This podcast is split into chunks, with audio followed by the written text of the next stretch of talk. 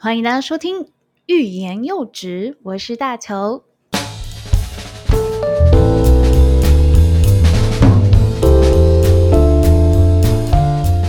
在做第一集之前，我就去回想了一下，我这个人有什么样可以分享的。然后，啊，因为最近读的书内容可能也不多，然后也有一阵子没有这么 follow 新闻的部分，所以没有办法做出很精确的一些分析跟判断哦。然后我就回去看一下我自己的工作经验，哎，确实有这么样的一个故事是可以拿来做分享的，而且我觉得这是一个很难得，我在人生生命中有很难得有这么戏剧化的一个故事发展。那我也很感谢这样的一个经历，虽然过程中不是很开心，因为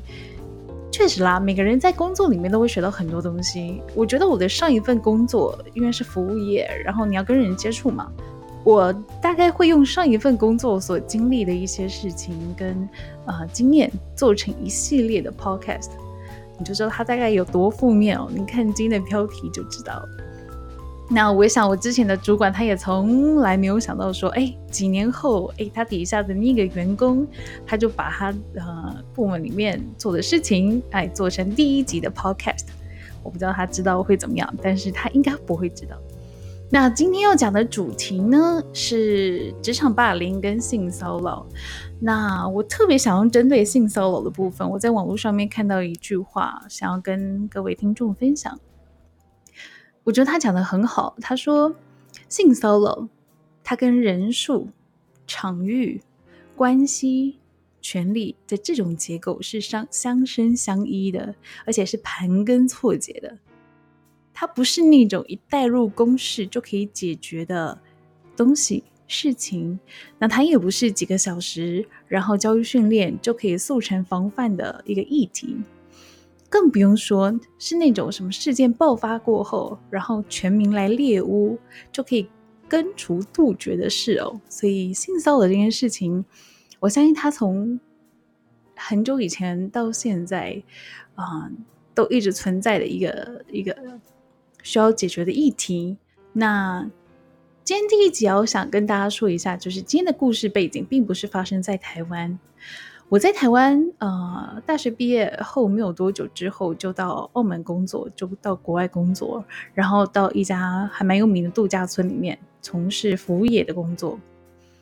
我会把故事里面发生的人物，然后把它改成是动物名称或是卡通。人物名称这样子，感觉大家会哎有一点点就是画面，可以把它想象想象成那个样子。故事呢，要从我第一天在度假村工作，然后我到餐饮部门报道的时候讲起。呃，第一天到部门的办公室，我看到了两个经理。第一位是我当初面试的面试官，然后也是职位比较高的高级经理。那另外一位呢是值班经理，也就是今天的故事主角，我们叫他大野狼。虽然说是故事主角，但是大家先别急着贴标签，我来介绍一下这位野狼好了。这位野狼经理，野狼经理呢，他大概六十多岁，然后身材很高挑。他有一种男性港星的那种气质，然后他戴一副眼镜，工作中还是可以看到他大眼睛里面充满那种企图心跟高傲的自尊心。他走路很快，他的长腿再搭配他急性子的性格，哦，那走走起副路来真的是方圆百里，员工都会注意。可是这一份注意不是什么欣赏或是仰慕，比较多的是害怕。然后紧张，然后员工们他们就我们自己就会互相提醒，哎，那个皮绷紧一点，要有警觉心啊。那个谁谁大野狼经理已经来了啊，那个工作不要出错。有一点点像是那种学生时期，然后总会有一两位同学从窗户探出头，然后看一下，哎，那个走廊的尽头有没有老师的身影。然后其他同学就坐在位子上面，神经很绷紧，然后倒数那个老师要走进来的那种心情。可是其实我们根本没有做任何坏事，但就是有那种很紧张的心情，就很害怕老师。我们那个时候，这个野狼经理他在巡场的时候都是这样的一个心情的，因为呃，度假村里面的餐饮服务嘛，然后它是一个劳劳动的一个部分，所以他会特别去呃观察你的服务行为有没有符合公司所要达到的五星级标准哦，所以我们自己都有点紧张。那基本上度假村的工作都是三班轮的。呃，早班、中班、晚班。早班是早上八点到工作到下午四点，然后中班是最忙的，就是下午四点到清晨十二点，就很多人。那晚班的话，就是晚上十二点到早上八点。那我们那时候的工作，所以呃，餐餐饮部门其实大家都是一样的，基本上都是一周或者是一周多一点点，然后呃轮一个班，所以你会工作六天休一天。然后可能早班跳中班，然后中班工作一周，然后到晚班，晚班工作一周，哇，那个很很辛苦。早上八点下班，然后隔天早上八点上班，所以我们都很讨厌晚班转早班，因为那个身体实在是有时候很负荷不过来哦。可是想想看，这个值班经理这个位阶，他要在度假村这么庞大的部门，也就是餐饮部门，然后这个部门里面的员工年龄层横跨从二十一岁到六十五岁，而且还来自五到六种不同的国籍的部门里面，然后你要管理不同的职位，有 bartender，有有餐饮员、送餐员，还有服务大使、餐饮服务大使。然后时不时的还要面对员工言语上面挑战，或是攻击你的政策或是意见，很难让每一个员工都听这个值班经理或是经理的话。我觉得这是一个很不容易的事情哦。然后，而且在沟通上面，呃，肢体表达上面，你都要有很大很强的气魄，才可以压住来自不同背景的员工。但是。不得不说，野狼经理他其实做的很好。他的方式呢，就是在每天工作前，我们都会有十五分钟的开会。那每一个班将近会有八十个员工，那八十个员工就像我刚刚说的，二十一到六十五岁，五六个不同国籍、不同的职位这样子，就大家会会呃像升旗典礼那种开会。一边呢就是站着，每个部门就会站两排。两到三排这样子，然后就是会这样拉长条的面向中心点，中心点就会是开会的那个桌子。所以当值班经理他固定在早班的时候，我们心里都知道，OK，只要到早班的话，我们都会遇到这个野狼经理。那他在开会的时候，他当然就是不要错过这种舞台跟这个机会，好好展现一下自己的威严跟气势哦。所以你想一下，他。他唯一能让自己，我觉得他唯一能让自己发展他自己气魄的一个最佳场合，就是当员工在那十五分钟屏气凝神，然后全部人都安静下来，然后听其中那一个人说话，那那个人都会是值班经理来布达事情哦。那他就会用广东话，然后每天开会嘛，总是要讲点东西，他就会包装那些很不起眼的小事。假如说那个卫生纸要怎么摆啊，然后那个那个餐布要怎么折，然后那个呃，我觉得这都是小事情哦。那他就会把这些小事情讲得很严肃。当然，这个都是基本的配备。接下来他就会开始。注意你的服装仪容跟检查，因为刚说了那个，我上一家公司是度假村嘛，它非常讲究五星级的那种 level，所以身为餐饮部，尤其你的指甲长度，你是一定要剪指甲的，就是你不能让，你也不能做指甲，就是你不能让上面上面的指甲会有白白的颜色，就是有多余的指甲在上面，所以你一定要剪掉。如果你的指甲过长，那被他发现的话，恭喜你，你就会收到野狼经理的注目礼哦。他就会走到你面前，用他非常大的眼睛狠狠瞪你，亦或者是他会拿手上的纸张，如果他刚好有拿几张纸，然后就会扫过你的脸，就是有点像是。国高中那种老师看到你数学成绩考不好，他就会拿你手上考卷打你的脸一样，他就是用一样的方式在对待我们呢，就是这群员工。那如果你可能幸运一点，他可能也很忙，他没有打算要真的这么用精神上面去压你，他就是顶多打一下你的手臂，然后也是唠几句狠话这样子，让你一定要注意。我可以理解他了，因为其实做餐饮部的，如果说你是很长的指甲，你你或者是你的指甲没有这么干净的话，你在做服务的时候，对方多少，尤其是五星级的地方。那这些五星级的贵宾呢，他们一定会注意的，所以一定会有投诉。这个是我可以理解的，但是他营造的就是那种很军事化，亦或者是他开会的时候，他会随机找人考试。那因为有很多不同国籍嘛，那大家不一定每个人都会讲广东话，他就会特别抽那种菲律宾人呀，抽。呃，越南人，可是越南人的华侨，他们其实很会讲广东话哦。他们的华侨，他们沟通都都都是用广东话在沟通的，所以根本没有问题。他就会找台湾女生、台湾人，差不多吧，应该都是都是主要是台湾或者是菲律宾，就是我们这些那个餐饮服务大师，他就会把人叫过来，然后要求对方一定要站在他的旁边。然后开始考试，那考试的内容是什么呢？他就会打开他那个我们我们餐饮部的餐餐牌那个菜单，然后就会随便指就是菜名。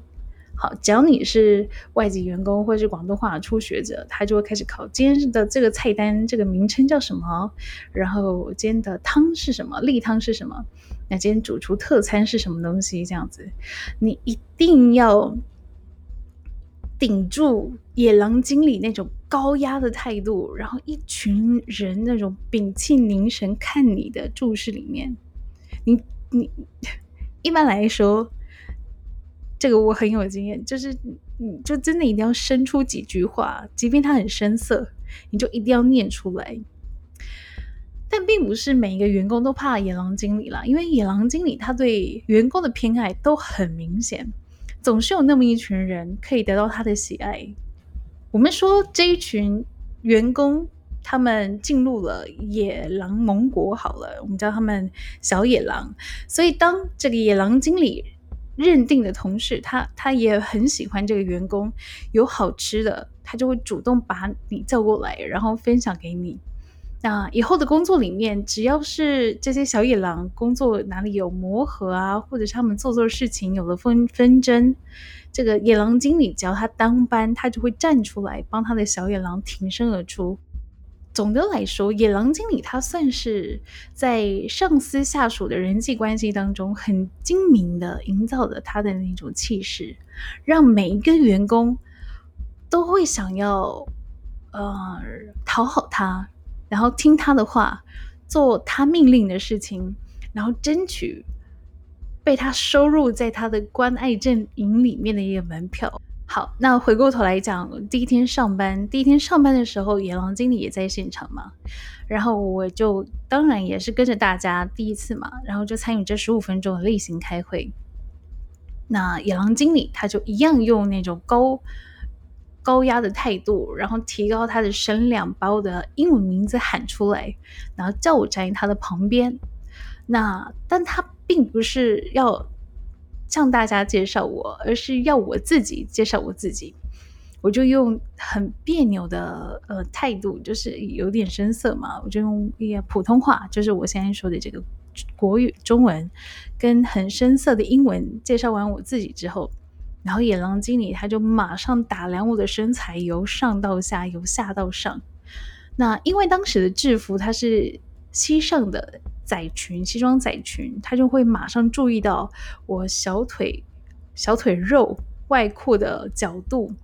我大腿肉的宽度，我的那时候小腹凸起的高度。之后呢，他就开始面向这八十几位员工大肆批评我的身材。然后，并且要求我减肥，他就说：“他说你看看你这个制服，他讲广东话了，但我就直接翻了。他说你自己看这些制服，他说我实在是不配这一身制服了，因为我太胖了。我当时候做的职位是餐饮服务大使，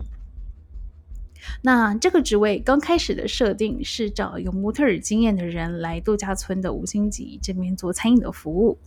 那是希望那个客户呢在五星级度假村里面享受的时候，然后旁边有那种就是呃身材较好的模特儿为你上菜啊，为你倒水啊，他们当初的设定是这么样的。所以在呃度假村刚开的初期，他们找了非常多菲律宾很多很漂亮混血的模特儿来担任这个餐饮服务大使的角色的的职位。那因为这些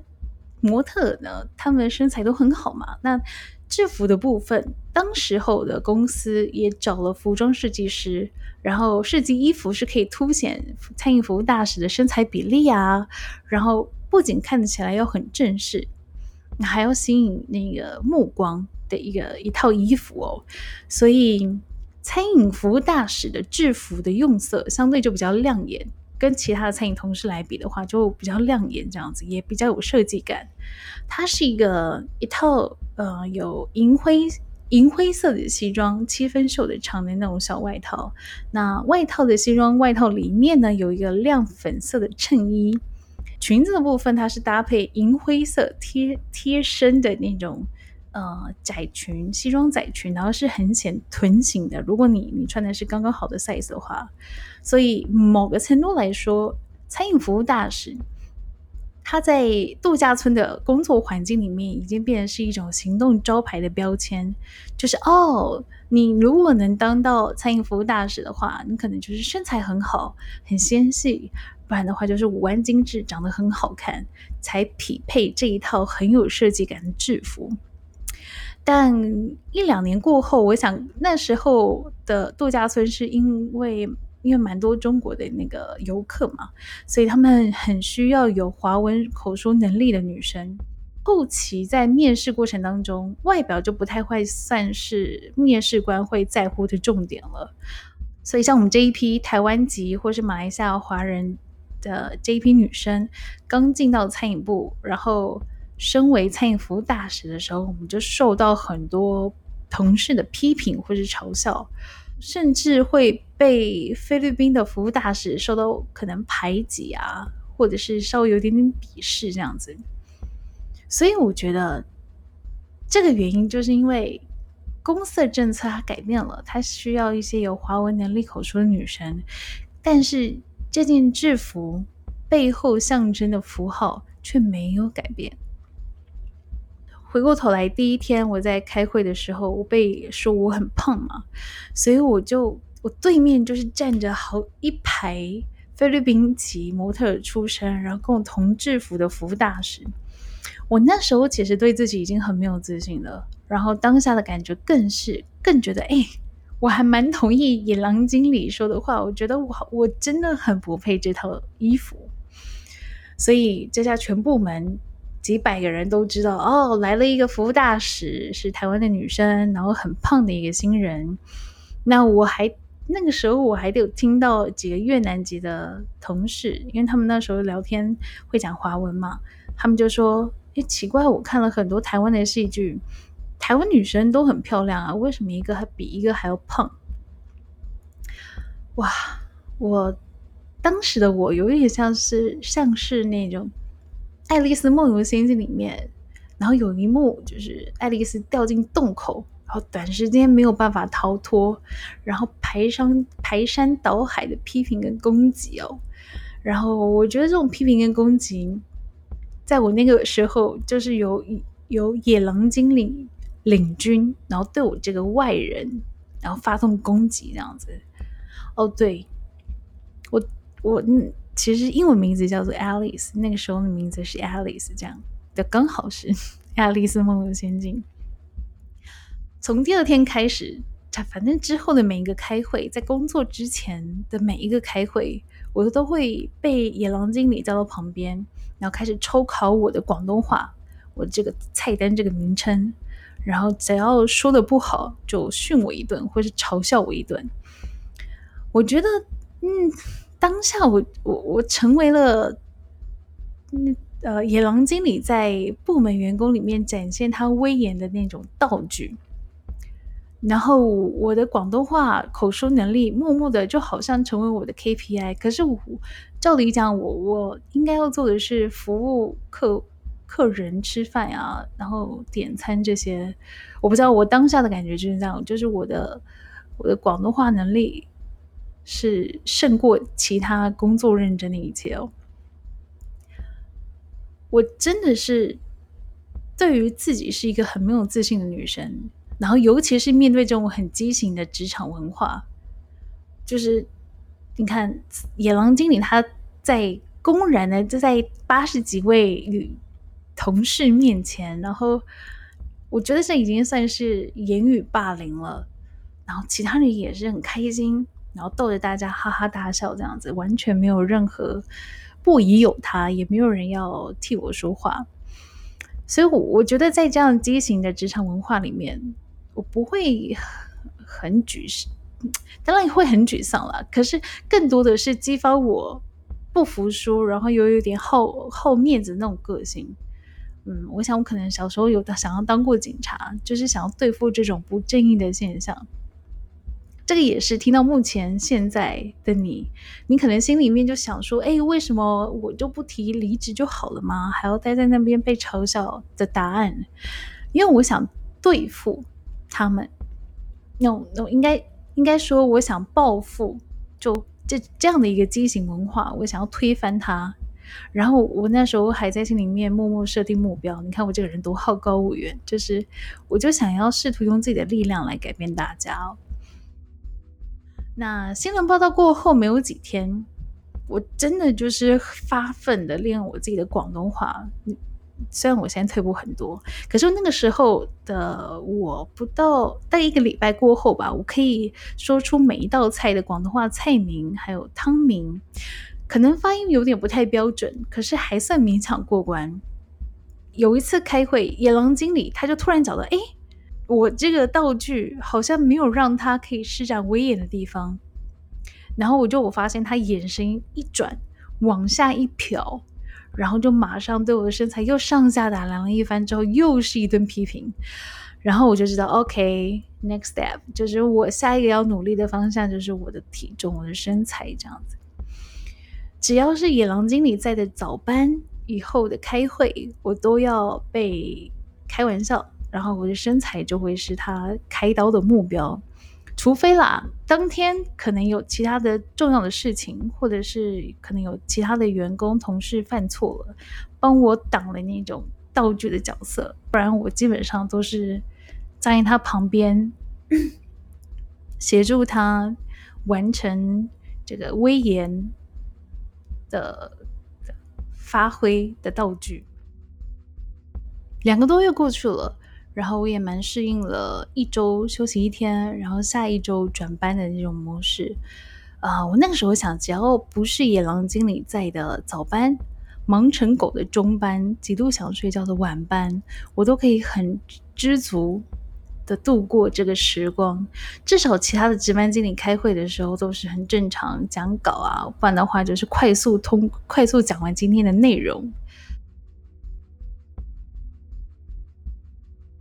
总是要轮班嘛，之后轮到早班，来到这个野狼经理他掌控的这个班别的时候，啊，就开始开会。我就发现，哎，好像一切又恢复了一样，就是我可以躲在人群里面。然后接下来他要讲的事情就是其他政策宣导，那好像也没有找我开刀了，所以那时候的日子过得比较平稳一点。在某一个很平静的一天，好像也没有太忙的事情，也没有什么 VIP 要来，然后要做的准备，以为可以这种闲晃到下班。结果我就看到一个熟悉的身影出现在我的眼前，哦，是值班经理，是野狼经理。其实除了开会，其他的工作时间他基本上也不会看我一眼。可是那一天。他缓缓的走进我工作的区域，然后缓缓的向我走来，我就用力挤出一点点笑容，然后来迎接他，然后嘴巴说：“哎，野狼哥。”这样，因为大家都这么叫他嘛，野狼哥这样。他站在我旁边，然后跟我看同一个方向，然后他就开始关心我了。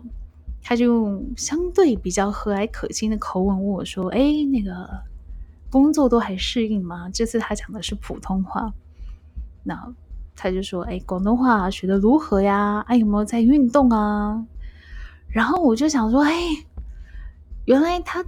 过去只是要用激将法让我进步一一点。”然后我心里有这样的一个想法出来之后，我突然有种暖流，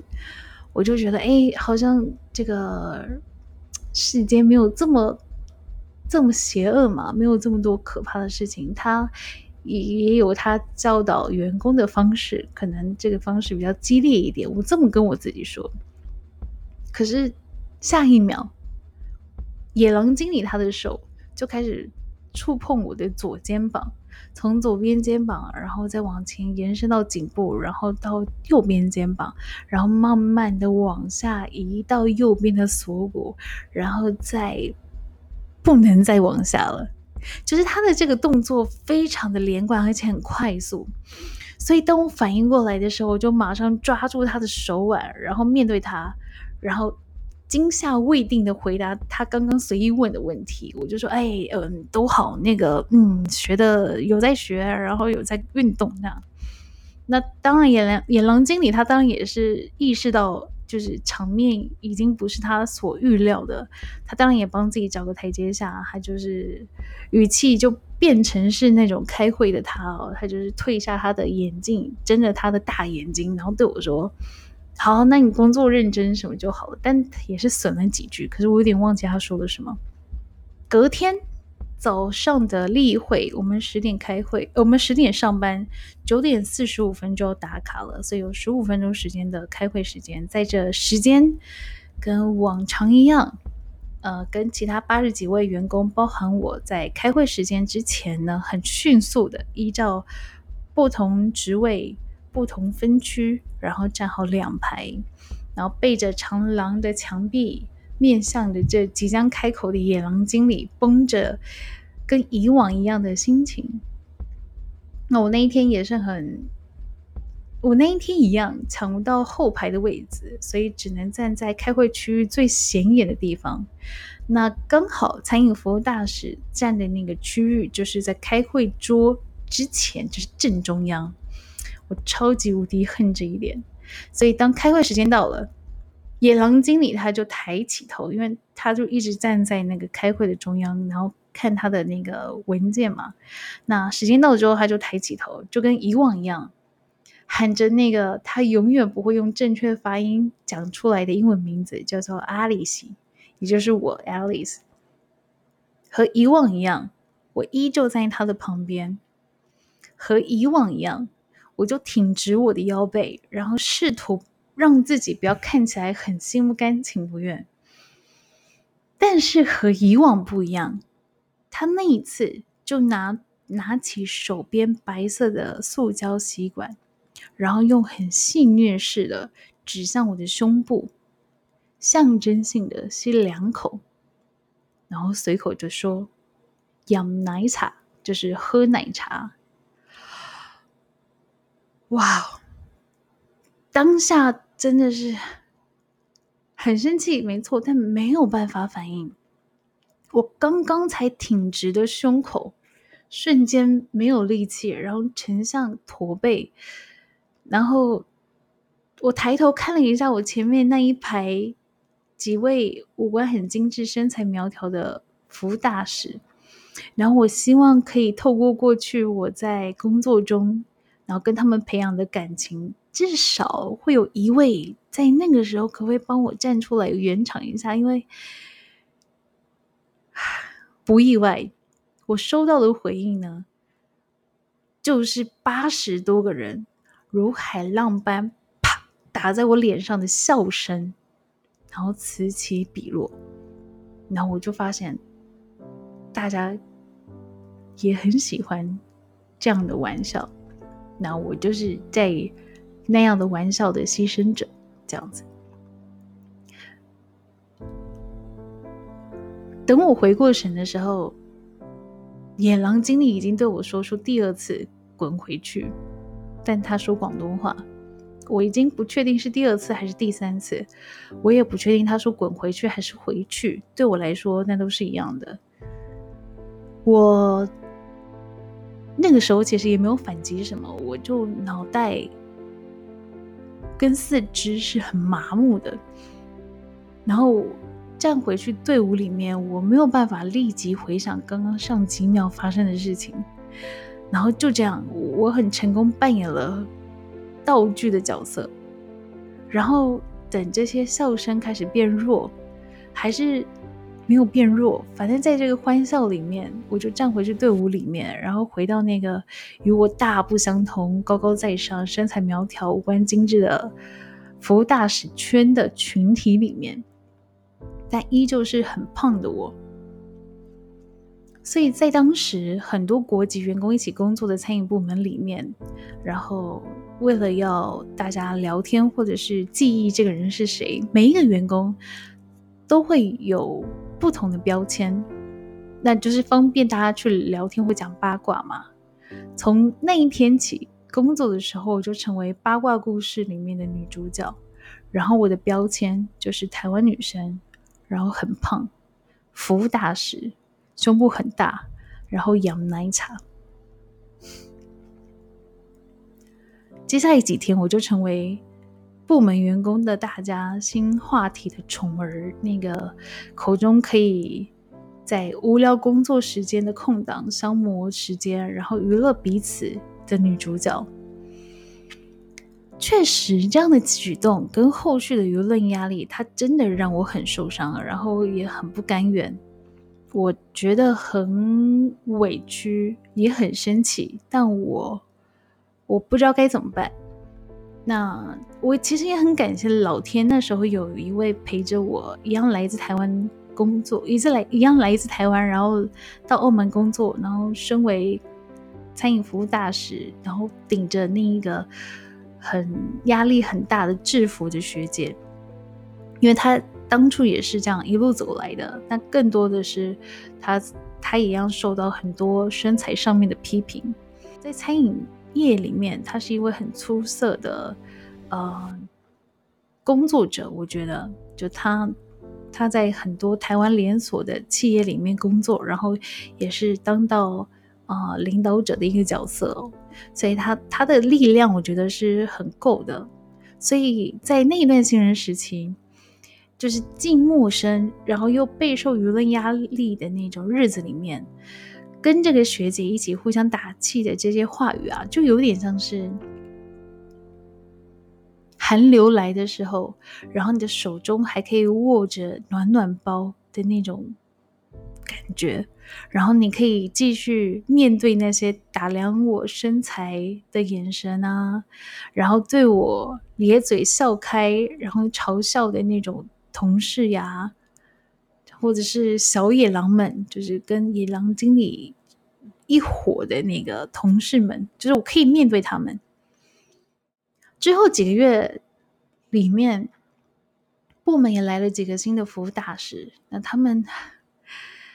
跟我受到之前的待遇也是一样的，就是他们也是曾经抬起头来望着这个躲在开会人群中的大家，或者是我。那我也是畏缩在群体里面，然后也一直活在野狼经理的威严下，不敢轻举妄动。我觉得我已经习惯那样很畸形的职场环境，就是表面上面大家都得服从，而且我们是真的服从，然后背地里面我们可能骂的半死。那我的做法呢，就是我希望可以成为那个。陪伴我的学姐一样，我陪伴他们，然后听他们心里面的委屈，然后说一句：“你不要理他就好了。”可是真的这样就好了吗？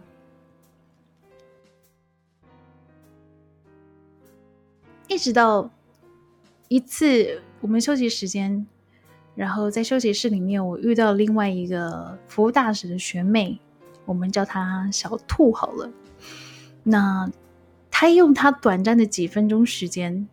但是他压抑着他几近崩溃的口吻，然后跟我说：“他说野狼经理在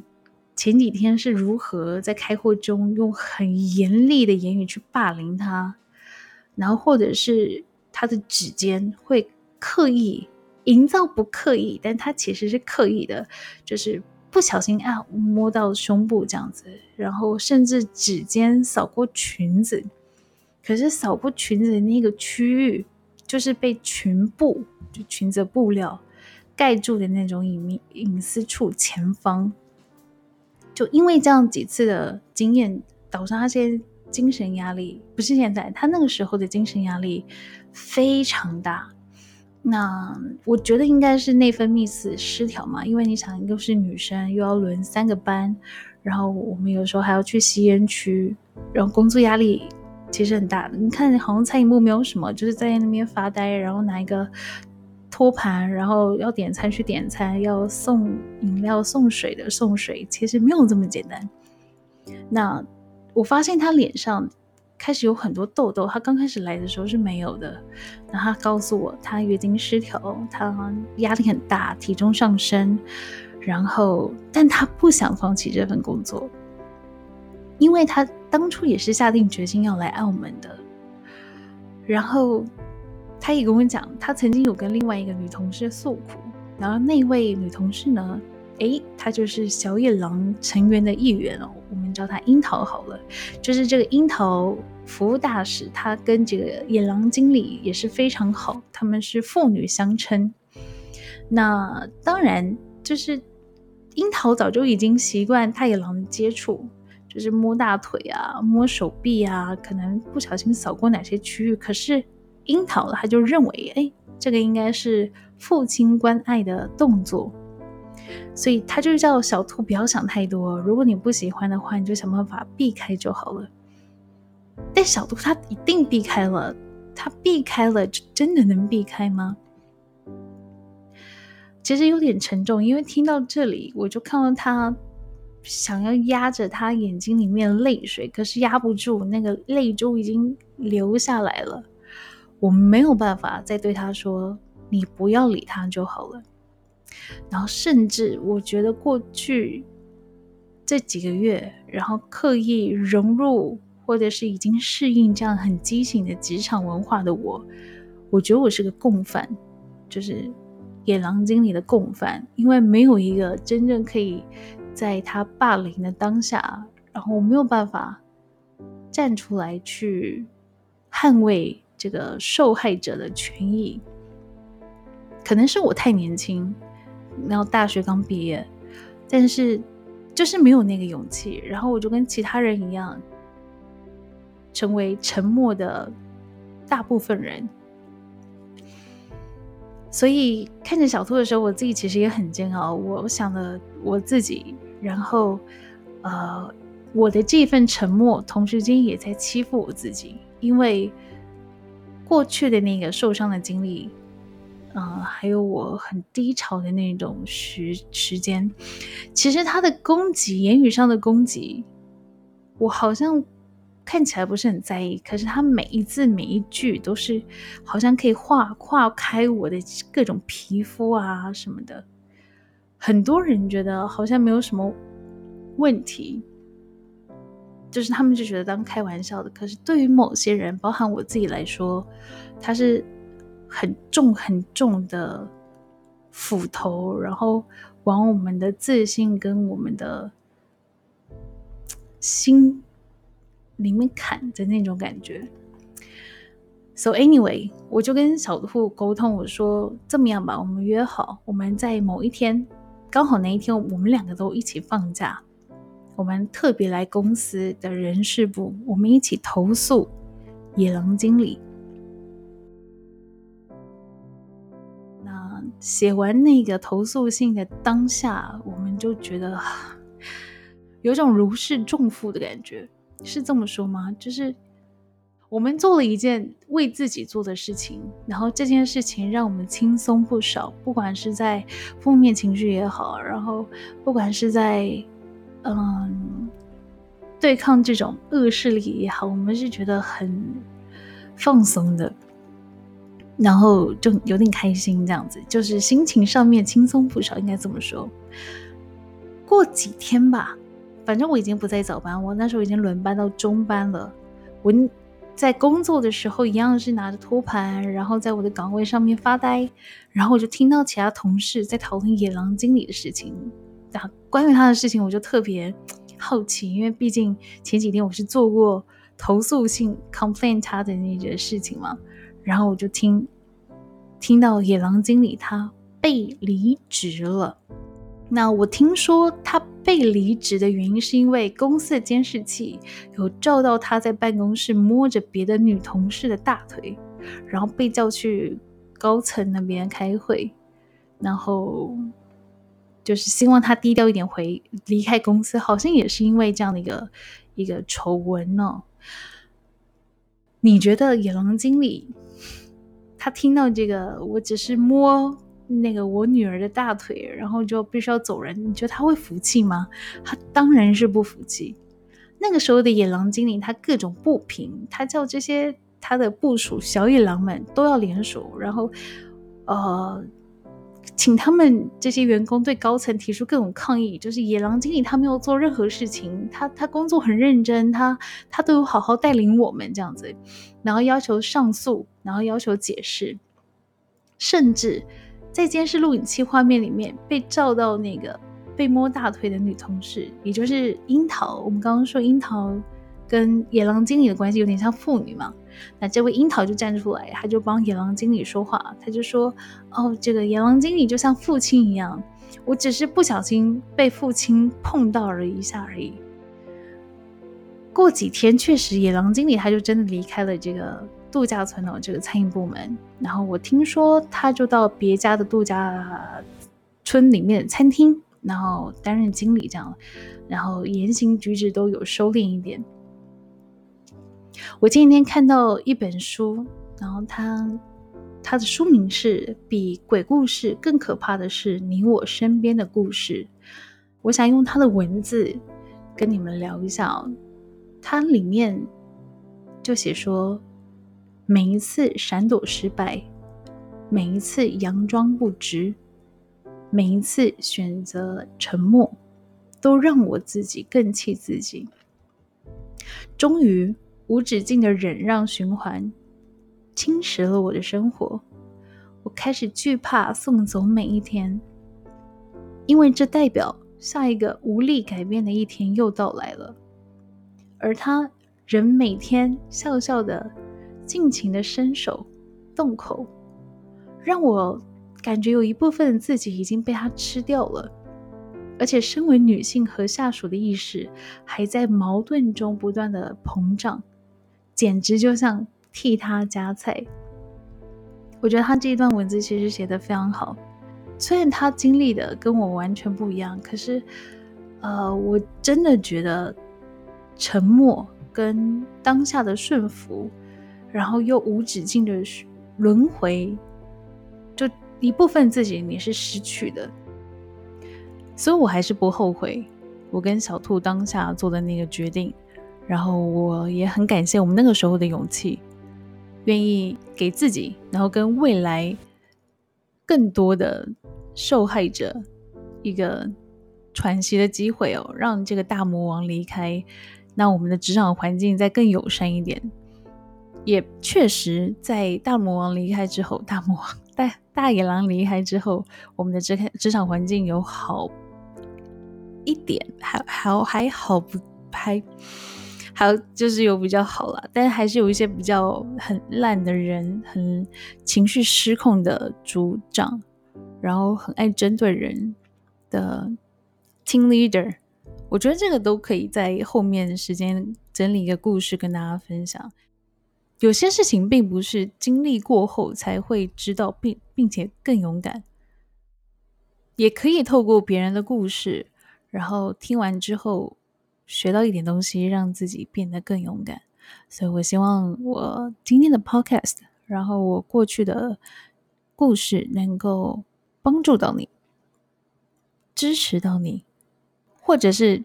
可以有一些更多的交流，所以我很期待在呃 Apple Podcast 里面，然后各位评五颗星，在底下留言，四颗星也可以啦，但拜 五颗星好好像也不错哦。我也期待听到各位听众的声音，期待你们的留言。我是大乔，我们下一集再见，拜拜。